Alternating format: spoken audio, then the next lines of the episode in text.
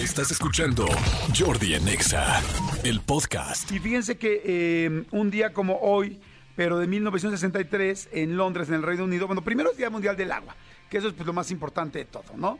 O sea, hoy es Día Mundial eh, del Agua, cada 22 de marzo eh, de todos los años se hace esto, pues ¿para qué? Para que concienticemos el asunto del agua.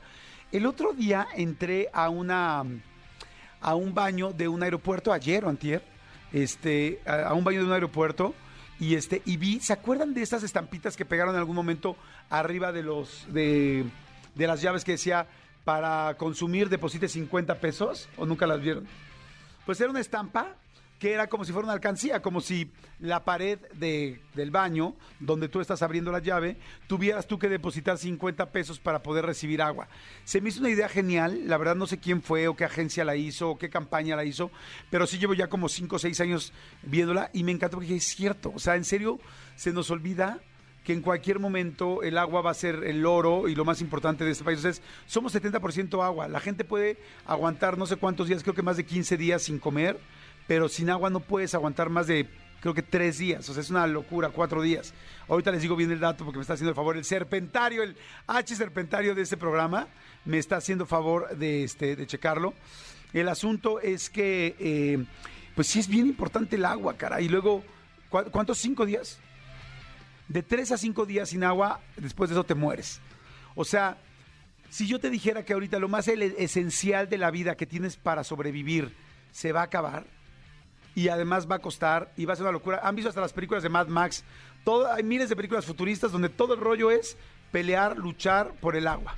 O sea, hoy las guerras siguen siendo lamentablemente por intereses políticos y por territorio, como estamos viendo, pero este, pero al rato van a ser por el agua. Entonces, y nosotros lo seguimos tirando y tirando.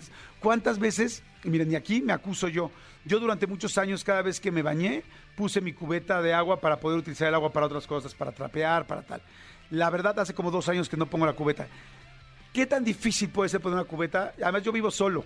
O sea, ni siquiera es como que alguien pasó después y la quitó. Es como que pongo mi cubeta en lo que se calienta el agua y sale, salvo esa agua, guardo esa agua y la uso para, para cualquier otra cosa en la casa.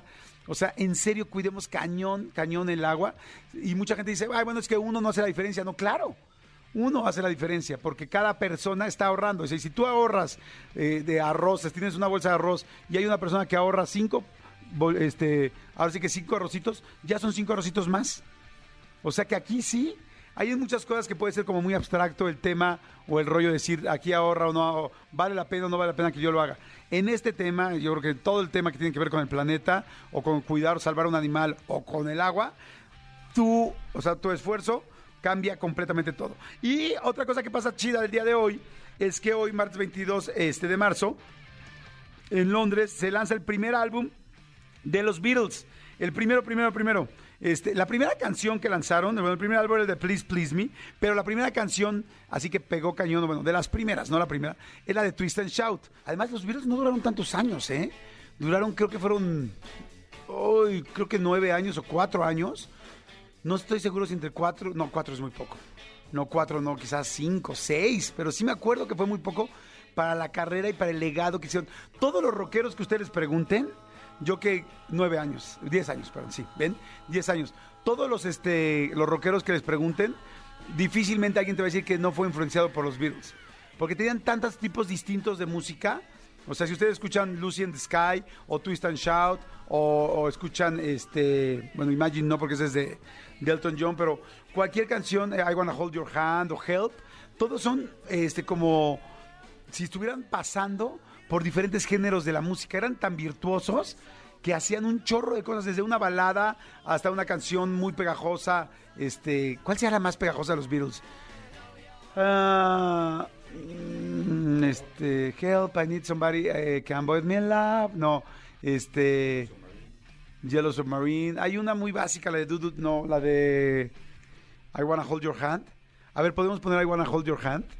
A ver si eso no es. Este. Es que hay una básica que. No, Here Comes the Sun, por ejemplo, es un rolón. Pero no, este. La más comercial. Y entonces les digo, bueno, más bien la más.